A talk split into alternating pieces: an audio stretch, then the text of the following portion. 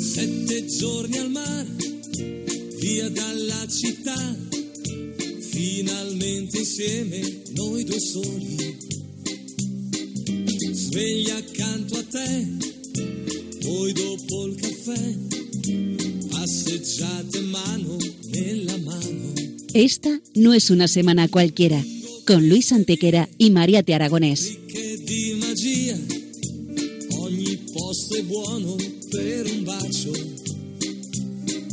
Hola a todos, bienvenidos una vez más al programa Esta no es una semana cualquiera en Radio María, con un servidor de ustedes Luis Antequera. y Mariate Aragonés.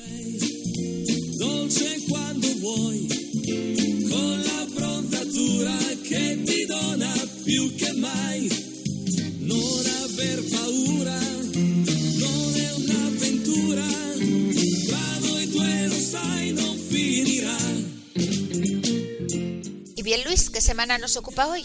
Hoy, Mariate, le damos un repaso a algunos de los hechos históricos ocurridos entre un 27 de octubre y un 2 de noviembre. Una semana que no es una semana cualquiera, siete días, sette giorni, como dice nuestra sintonía, en los que han pasado a lo largo de la historia cosas que ni se imaginan nuestros oyentes, porque la historia es así, mejor y más fantástica que la más increíble de las fantasías. Comencemos pues. Pues allá vamos. En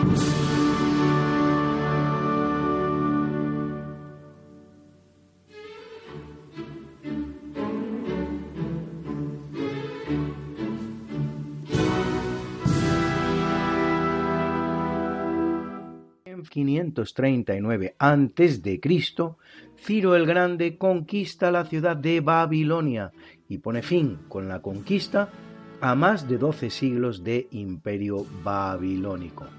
Una de sus decisiones más trascendentales será la liberación de los judíos que habían sido apresados por el babilonio Nabucodonosor con ocasión de la conquista de Jerusalén en 589, esto es 50 redondos años antes. El reconocimiento de los judíos a Ciro es tan grande que en la Biblia se llega a hablar de él como el Mesías, cosa que se hace en el libro de Isaías capítulo 45 versículo 1, único personaje acreedor a título tal en todo el Antiguo Testamento.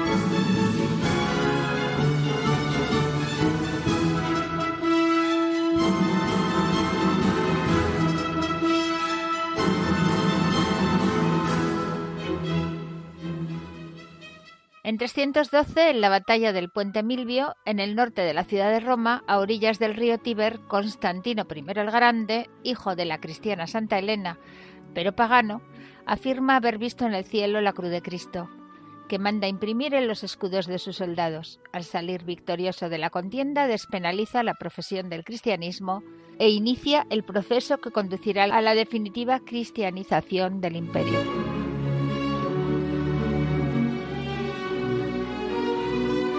Tras el puente Milvio, Constantino reina en Occidente y su cuñado Licinio en Oriente. Ambos terminarán enfrentándose en las batallas de Adrianópolis y Crisópolis, con victoria final y definitiva de Constantino, convertido así en único señor del imperio.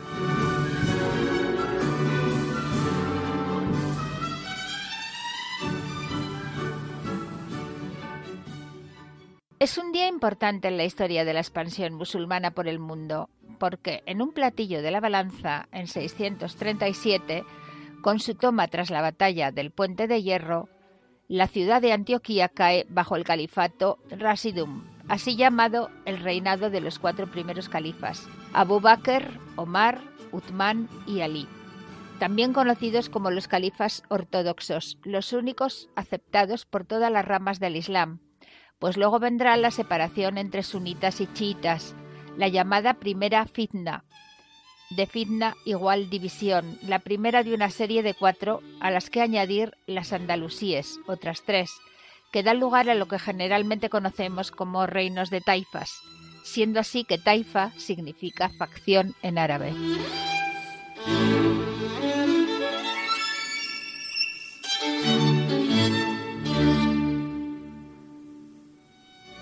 En el otro platillo, en cambio, Mariate, en 1340, Alfonso XI de Castilla, Alfonso VI de Portugal y Pedro IV de Aragón obtienen una importantísima victoria sobre los benimerines norteafricanos y el rey Yusuf I de Granada en la batalla del río Salado, en Cádiz, una batalla que afianza el dominio castellano del estrecho de Gibraltar y da al traste con una nueva invasión musulmana desde África, que efectivamente no volverá a ocurrir ya nunca.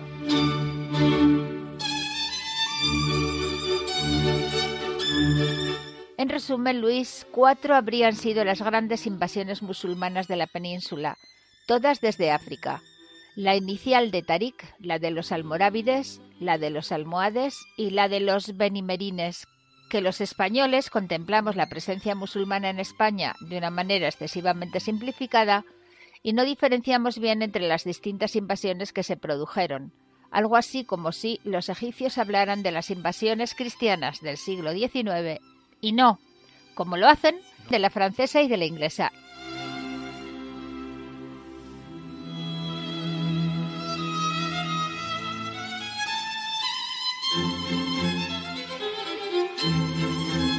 En 996 el emperador del Sacro Imperio Romano Germánico, Otto III, regala un territorio de unos 8 kilómetros cuadrados llamado Ostarrichi, traducible como Reino del Este, al obispo de Freising, mediante un edicto que es el primero en el que se habla de Österreich, Austria en español. En 1156 el llamado Privilegium Minus Austria eleva el territorio a la categoría de educado. Un siglo después, en 1278, derrocado Ottokar II por Rodolfo I, este da inicio a la dinastía de los Habsburgo, que acrecientan el ducado. A la muerte del emperador Segismundo en 1438, el duque Alberto V de Habsburgo es electo emperador y aunque solo reina un año, a partir de ese momento todos los emperadores del Sacro Imperio Romano Germánico con escasas excepciones, serán Habsburgo.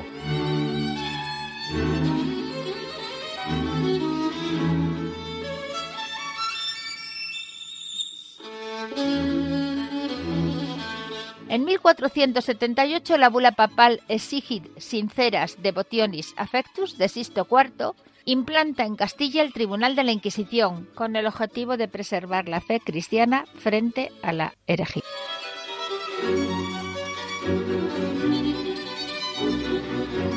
El tribunal, objeto de una de las primeras campañas propagandistas y también una de las más eficaces de la historia, no ejecutará a más de 1.500 personas en toda su historia, a pesar de su dilatada existencia de tres siglos y medio y de tener la jurisdicción más amplia que haya tenido nunca un tribunal, por estar vigente en España, en Portugal y otros lugares de Europa, en casi toda América y hasta en Filipinas, tratándose en realidad de un tribunal muy garantista frente a aquellos de los que es contemporáneo y sumamente minucioso y legalista por lo que hace al proceso judicial.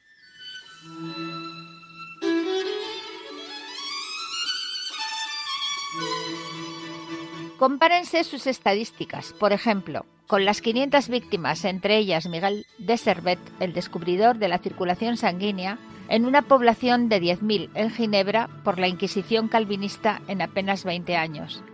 Las 20.000 víctimas protestantes en una sola noche de la matanza de San Bartolomé en Francia, o las 200.000 de la Vendée, también en Francia, durante la Revolución Francesa, todas ellas por razones estrictamente religiosas.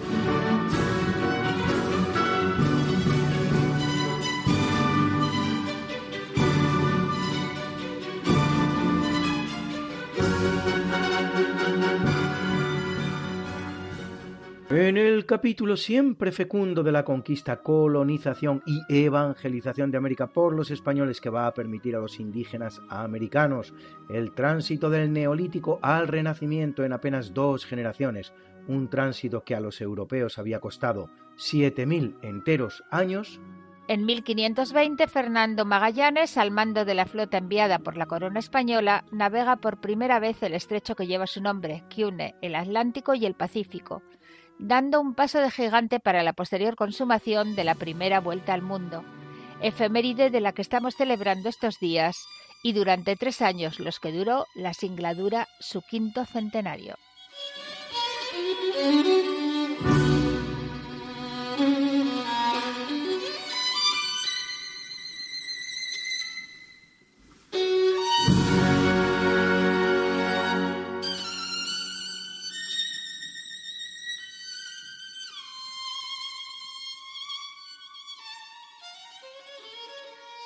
Y en 1762 Pedro de Ceballos, gobernador de Buenos Aires, reconquista la colonia del Sacramento en la actual Uruguay para España. La cuestión de la colonia del Sacramento será un punto caliente de las relaciones hispano-portuguesas en América.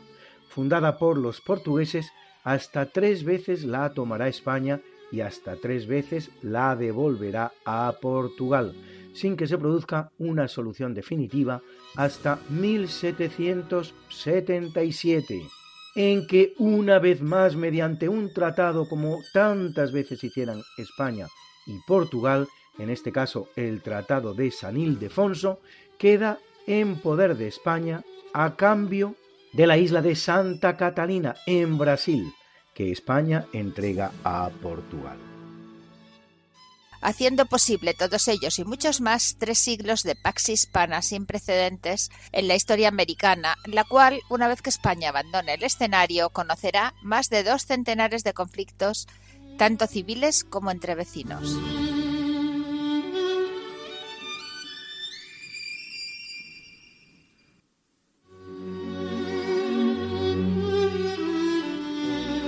En 1636, en Cambridge, en Estados Unidos, los británicos realizan su primera fundación universitaria en suelo americano, la Universidad de Harvard. Para ese entonces, España ya ha fundado en el Nuevo Mundo nada menos que 15 universidades, a saber,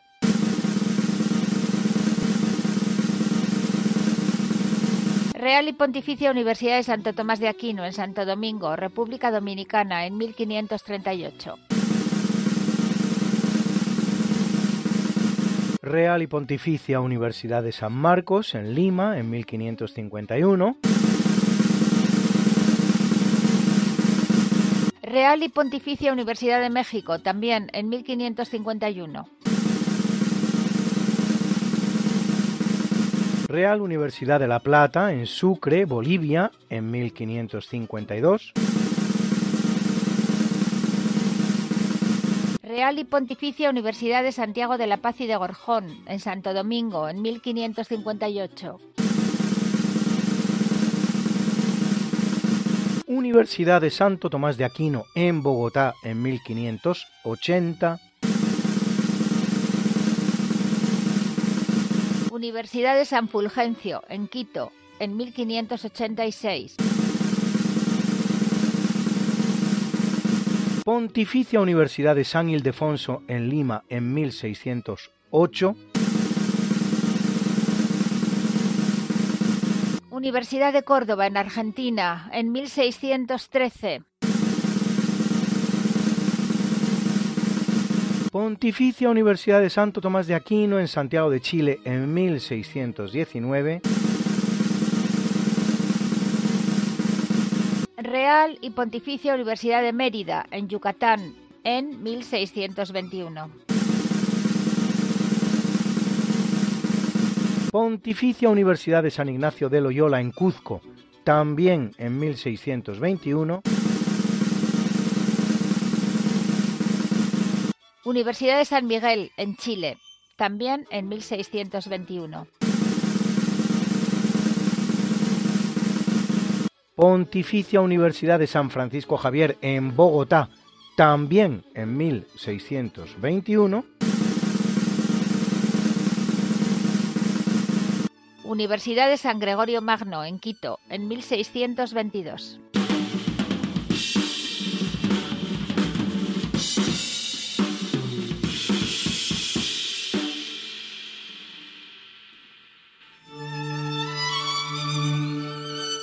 Universidades estas españolas en las que junto a los españoles y criollos hispanos estudiaban también los indios, mientras que en Harvard no entró uno solo, y en las que una de las asignaturas fundamentales eran precisamente las lenguas vernáculas indígenas.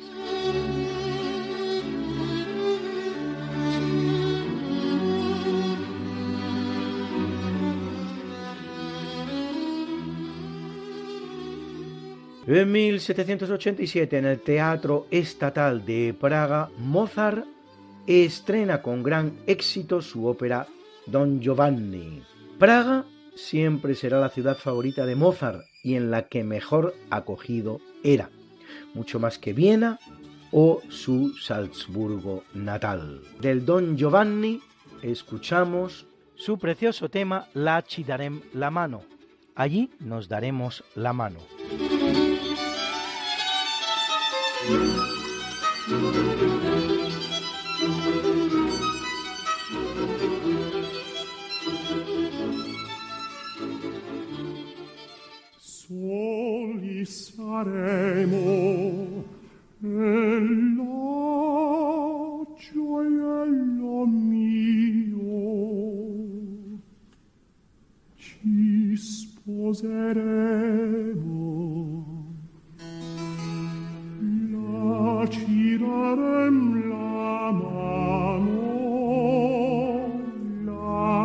dirai di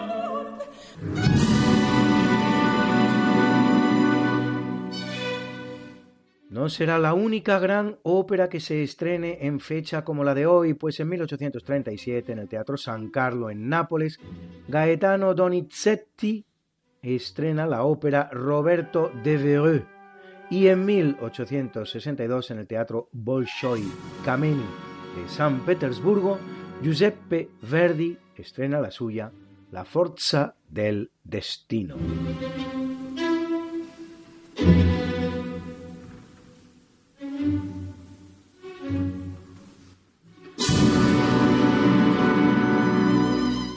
1789, en plena Revolución Francesa, la Asamblea Constituyente francesa no solo prohíbe a la Iglesia cobrar el diezmo con el que venía manteniendo los bienes que gestiona, sino que directamente aprueba la confiscación de todos sus bienes.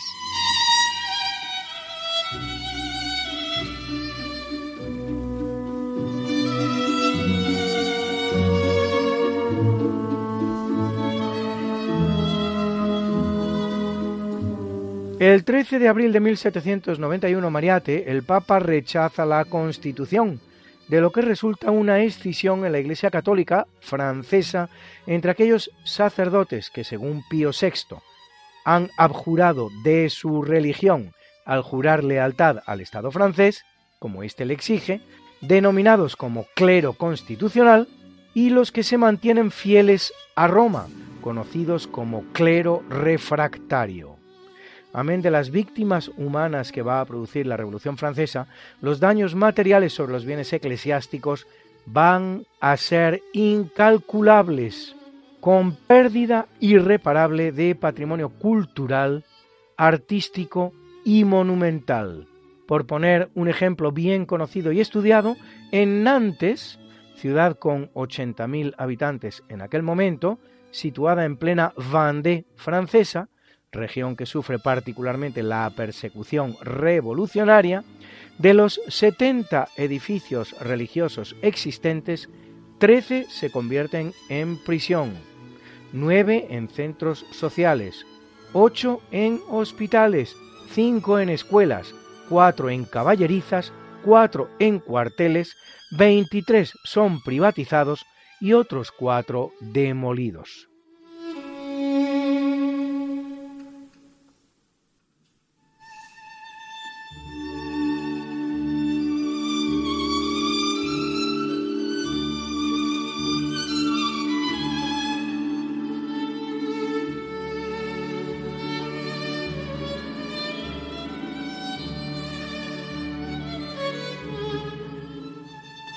En 1795 Estados Unidos y España firman el Tratado de San Lorenzo del Escorial, por el que resuelven los problemas fronterizos existentes entre los dos países, desde la independencia de los Estados Unidos frente a Gran Bretaña alcanzada en 1775.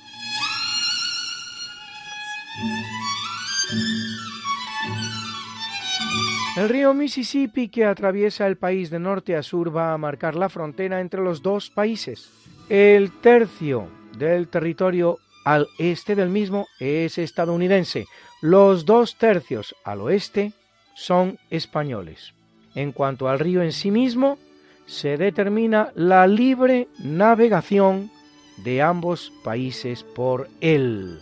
Se fija también la frontera de la Florida, en el sudeste del país al este del Mississippi en el paralelo 31, el sur del mismo español, el norte estadounidense.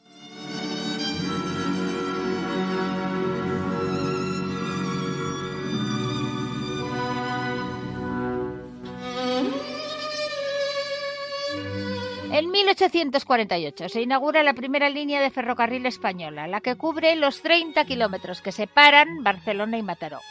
El tren viaja a una velocidad de 25 kilómetros hora, cubriendo el recorrido en poco más de una hora, la mitad de lo que hoy se tarda en llegar de Madrid a Barcelona. Tres años después se inaugura el tramo Madrid-Aranjuez.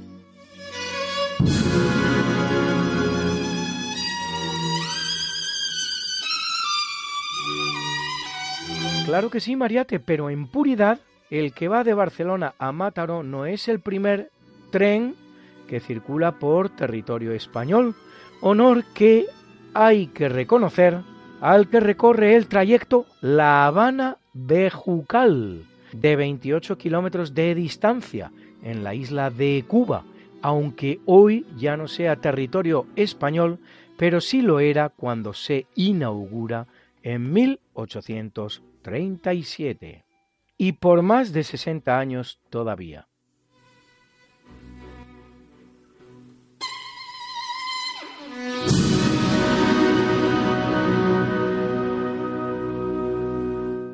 En 1991 Bartolomé I se convierte en arzobispo de Constantinopla, Nueva Roma y patriarca ecuménico. ¿Qué tal es el título completo? Posición que aún ocupa hoy, 30 años después.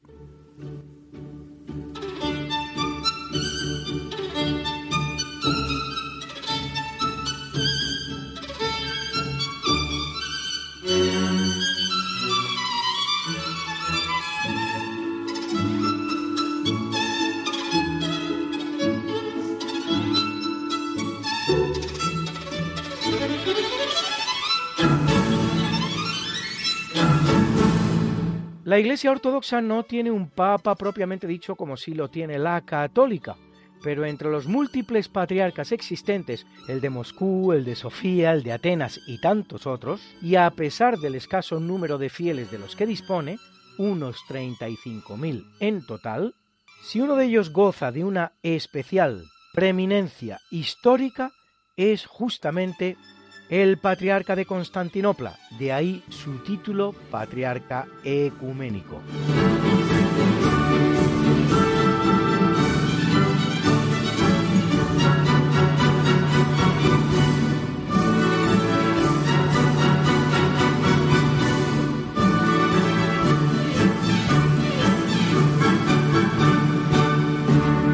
Y en 2006 la malograda cantante británica Amy Winehouse lanza su álbum Back to Black, de vuelta al negro.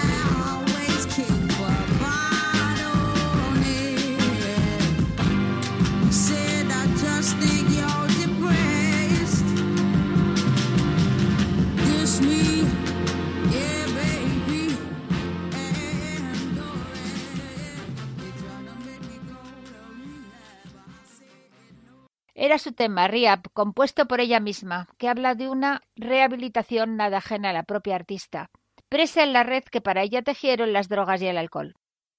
El 23 de julio de 2011 el mundo se desayunaba con la noticia de su muerte en circunstancias extrañas. Moría así, desgraciadamente, una de las grandes artistas de la música moderna del siglo XXI.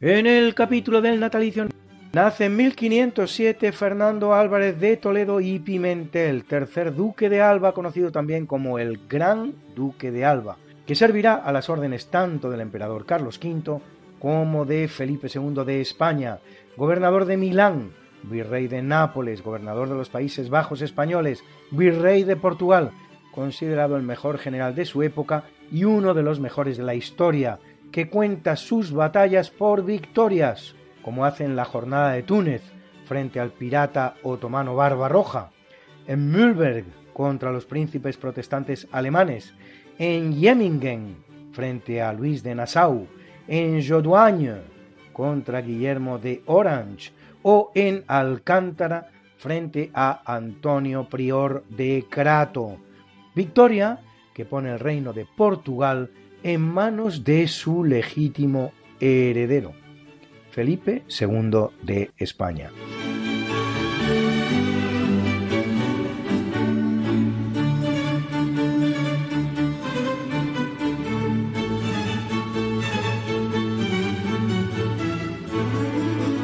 Nace en 1632 Christopher Wren, físico, matemático y arquitecto inglés que reconstruye Londres tras el importante incendio de 1666 que destruye hasta el 90% de las viviendas londinenses, diseñando hasta 52 iglesias, entre las cuales la Catedral de San Pablo.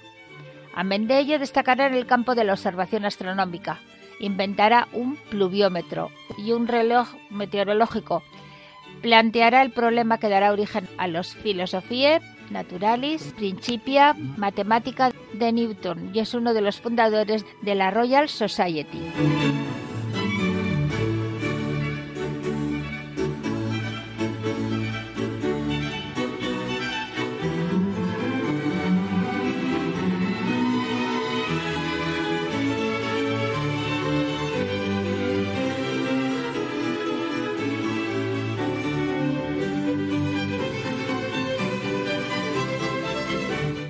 Nace en 1692 Unico Wilhelm van Wassenaar, autor de seis concerti armonici o conciertos armónicos, atribuidos durante mucho tiempo a Pergolesi, de los que su número uno y su número dos forman parte hoy de nuestra banda sonora.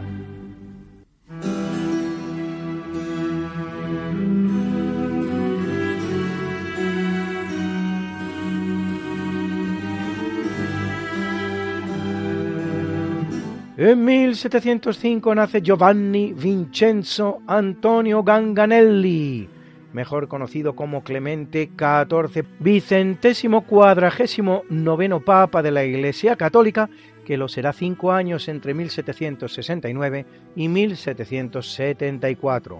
Se dice que quiso reinar como Sixto VI, en recuerdo del último papa franciscano como él, aunque sería disuadido de hacerlo por lo que de cómico pudiera tener el nombre.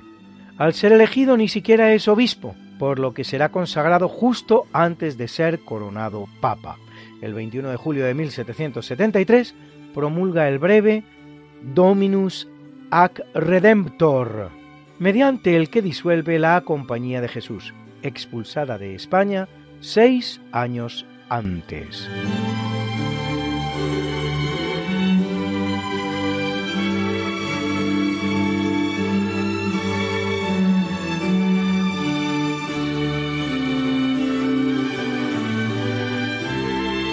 Nace en 1782 Niccolo Paganini, compositor italiano considerado por muchos el mejor violinista de la historia, tocando el violín de manera tan virtuosa que muchos decían que lo conseguía gracias a un pacto con el diablo. Una leyenda que tendrá tal alcance que a su muerte le será negado el entierro en suelo santo. Autor de los 24 caprichos para violín, su concierto para violín número uno forma parte hoy de nuestra banda sonora al violín la española María Dueñas, de 16 años de edad, un portento.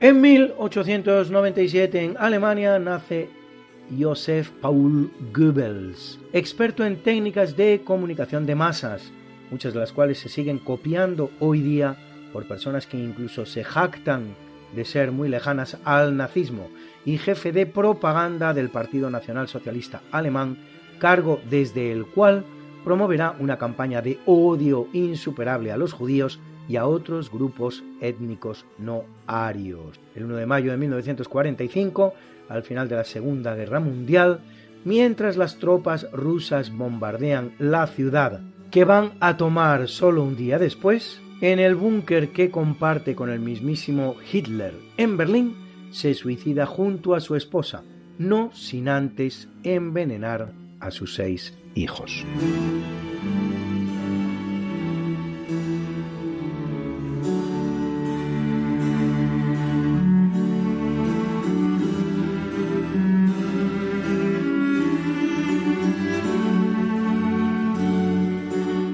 Nace en 1910 el poeta y dramaturgo español Miguel Hernández, que preso durante la Guerra Civil en una cárcel en la zona nacional, en ella morirá de tuberculosis con apenas 31 años de edad. Una pérdida irreparable para la poesía española y mundial. Entre sus muchas obras, esta maravillosa elegía a Ramón Sige.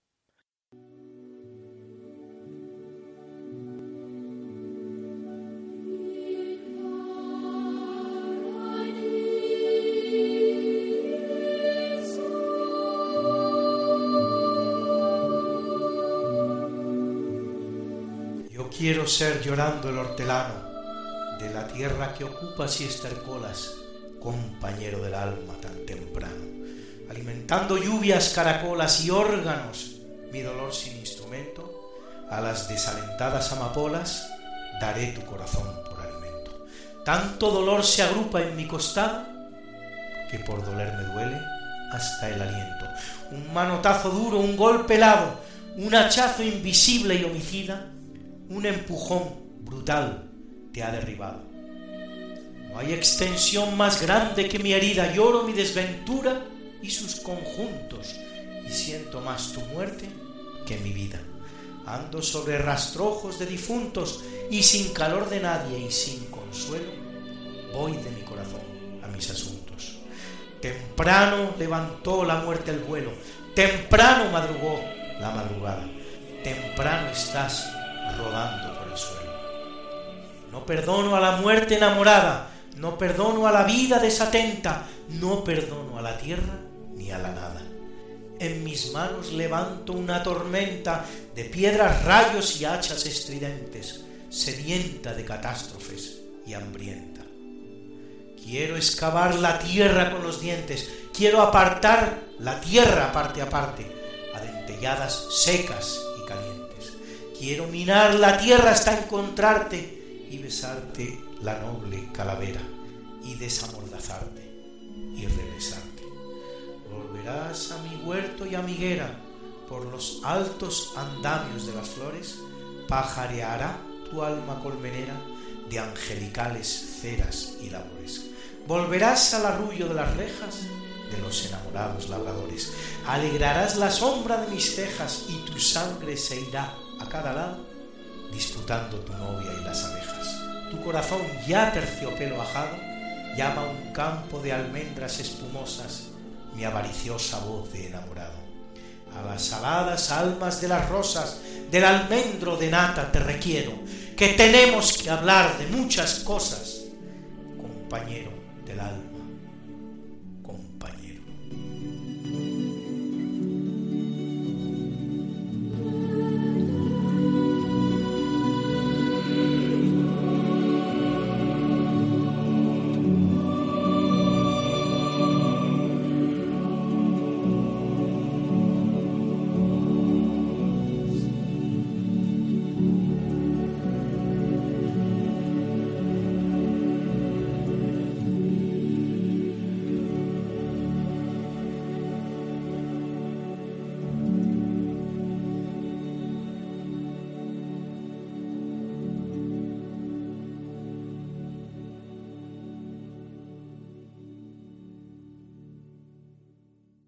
Nace en 1938 Sofía Schleswig, Holstein, Sonderburg, Glücksburg, Beck. ¿Que no sabe usted a quién me refiero? ¿Y si le digo que se trata de Sofía de Grecia? Que todavía no. ¿Y si les digo que se trata de la reina Sofía de España?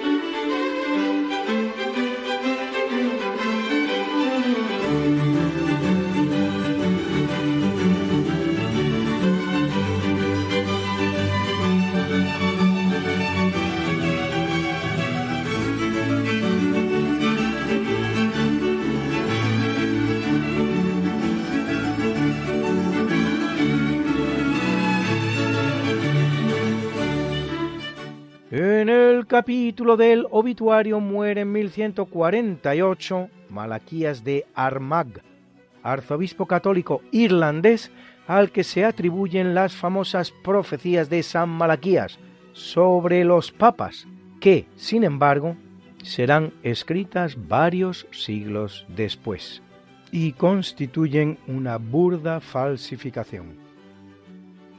Algo que demuestra Luis el simple hecho de que mientras las anteriores, a un determinado momento, aquel en el que habrían sido escritas, son bastante precisas, las posteriores en cambio son inconcretas y hasta desacertadas.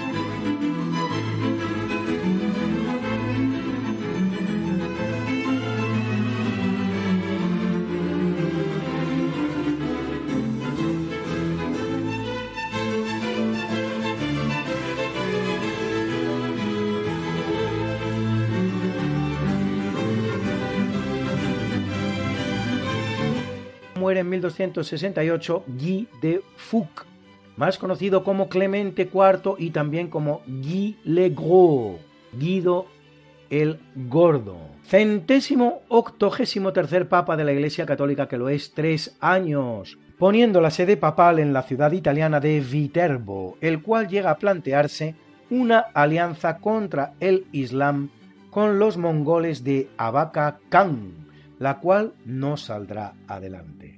A su muerte la silla de Pedro permanecerá vacante durante nada menos que tres años, hasta que es elegido Gregorio X.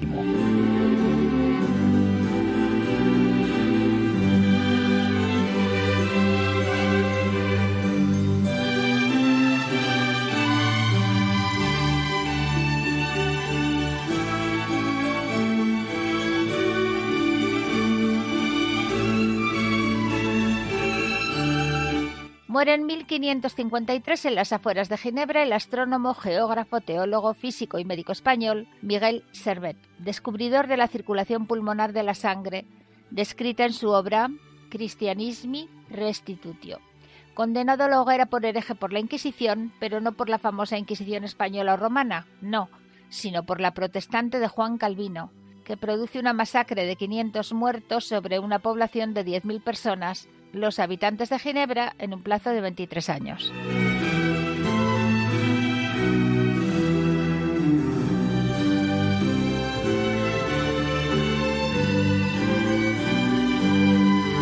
Muere en 1700 Carlos II, rey de España desde 1665, 35 años pues. Un reinado largo y nada decadente, contrariamente a lo que acostumbra a afirmarse. Último rey de la dinastía Habsburgo en España, ninguno de cuyos dos matrimonios producirá descendencia, lo que llevará al imperio español a una importante crisis sucesoria y, finalmente, a su muerte, al cambio de dinastía en favor de los Borbones, personificados en la figura de Felipe V de Borbón, nieto de Luis XIV de Francia y bisnieto de Felipe IV de España.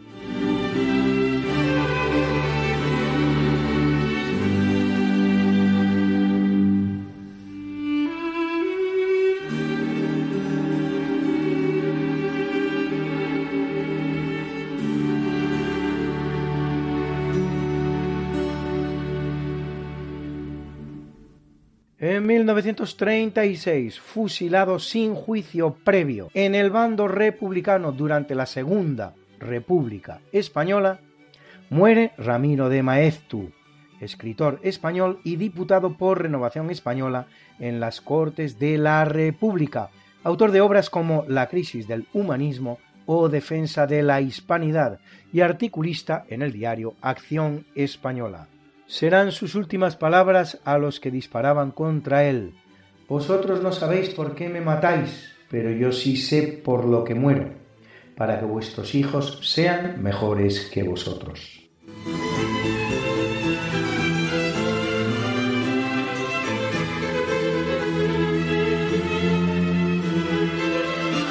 Y en una semana como esta, que incluye entre sus días nada menos que el 1 de noviembre, Día de los Difuntos, ningún tema tan apropiado como la representación que todos los años, por esa fecha, se hace en España de una obra tan inmortal como es el Don Juan Tenorio de José Zorrilla, cosa que es así precisamente por lo que constituye la escena fundamental de la obra, que se desarrolla en un cementerio y entre muertos que vuelven a la vida.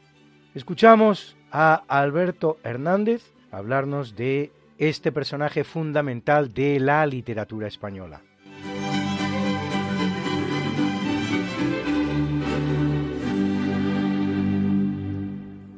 Don Juan Tenorio es una obra de teatro escrita por José Zorrilla. Eh, narra la historia de un joven libertino y amoral que se pasea por toda Europa haciendo mal.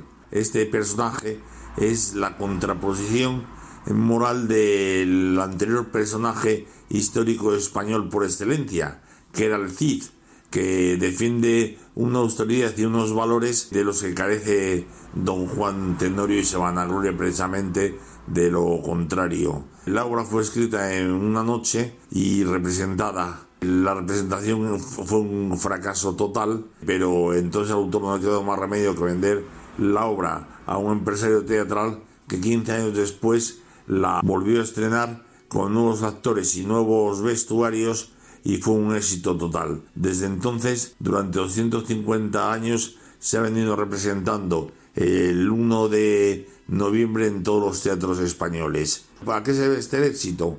Pues, aunque esta obra fue muy denostada, y es muy denostada, el, el principal que habló mal de ella fue el propio Zorrilla, porque estaba escandalizado del éxito que había tenido, que dijo que era una serie de ripios encadenados. Y efectivamente, tiene razón, es una serie de ripios, pero son todos maravillosos, sublimes. Es el deseo y el anhelo del sentir de los españoles en ese momento. Tengas en cuenta que se representa en 1744, pero está de fecha 1530 aproximadamente, que es cuando está el emperador Carlos. Con lo cual, España necesita un poco de expansión, un poco de diversión. Ha dejado ya el ascetismo a un lado el anterior Don Juan es obra de Gabriel Tellez Tirso Molina y es el convidado de piedra, que es todo lo contrario a esta obra. Fue muy acogida por el público, el público entero se sabía los diálogos de memoria de toda la obra. Una de las aficiones que tenía el público era esperar a que los actores metieran morcillas para darles una gran pitada o recibir un fuerte aplauso si es que salían con éxito de la morcilla. La morcilla era cambiar el texto del diálogo. Como ya dije, tiene un gran éxito, ya digo, es el sentir del pueblo español, pero en 1980 aproximadamente empieza a decaer esta obra, pues por las presiones feministas que tratan a la obra de machista y no se dan cuenta que es el personaje que existe, es el personaje se le da a juzgar por la época en que vive, no por la época actual, porque si no ninguno se salvaría. Bueno, hay algunos que incluso le han llegado a decir que es una obra blasfema. Yo personalmente pienso que no, que aunque su personaje, don Juan, se pasa todo el día retando a Dios, al final se arrepiente y bueno, termina como todo el mundo sabe con esos célebres besos de este es el Dios de la clemencia el dios de don Juan Tenorio. Pues por hoy nada más y buenas noches.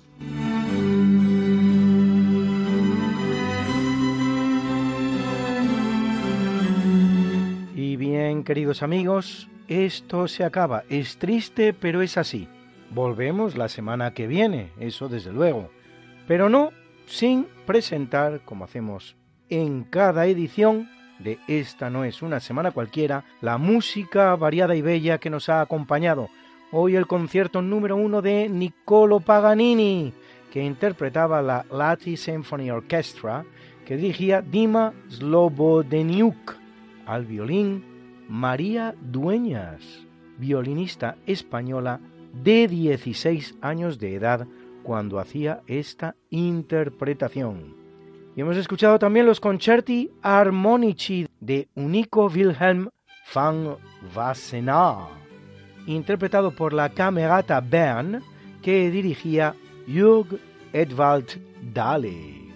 Como fondo de la poesía de Miguel Hernández a Ramón Sige, esa pieza bellísima del Requiem de Gabriel Fauré, que es el Imparadisum con el que termina. Nos ha acompañado también de la ópera Don Giovanni de Wolfgang Gottlieb Mozart, la pieza La ci darem la mano, ahí nos daremos la mano.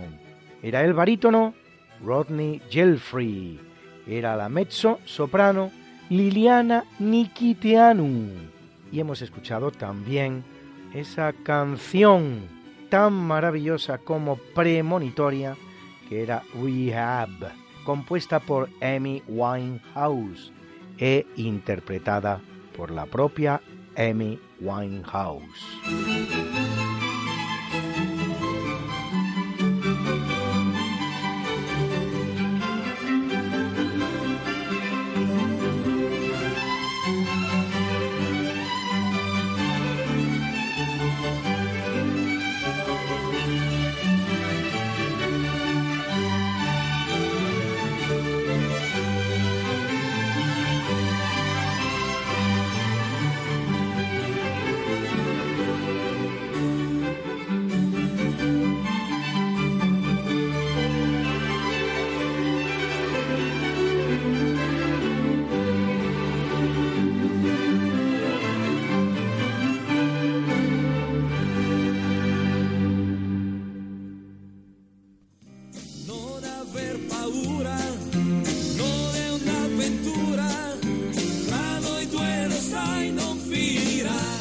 No es una semana cualquiera, a que teníamos razón.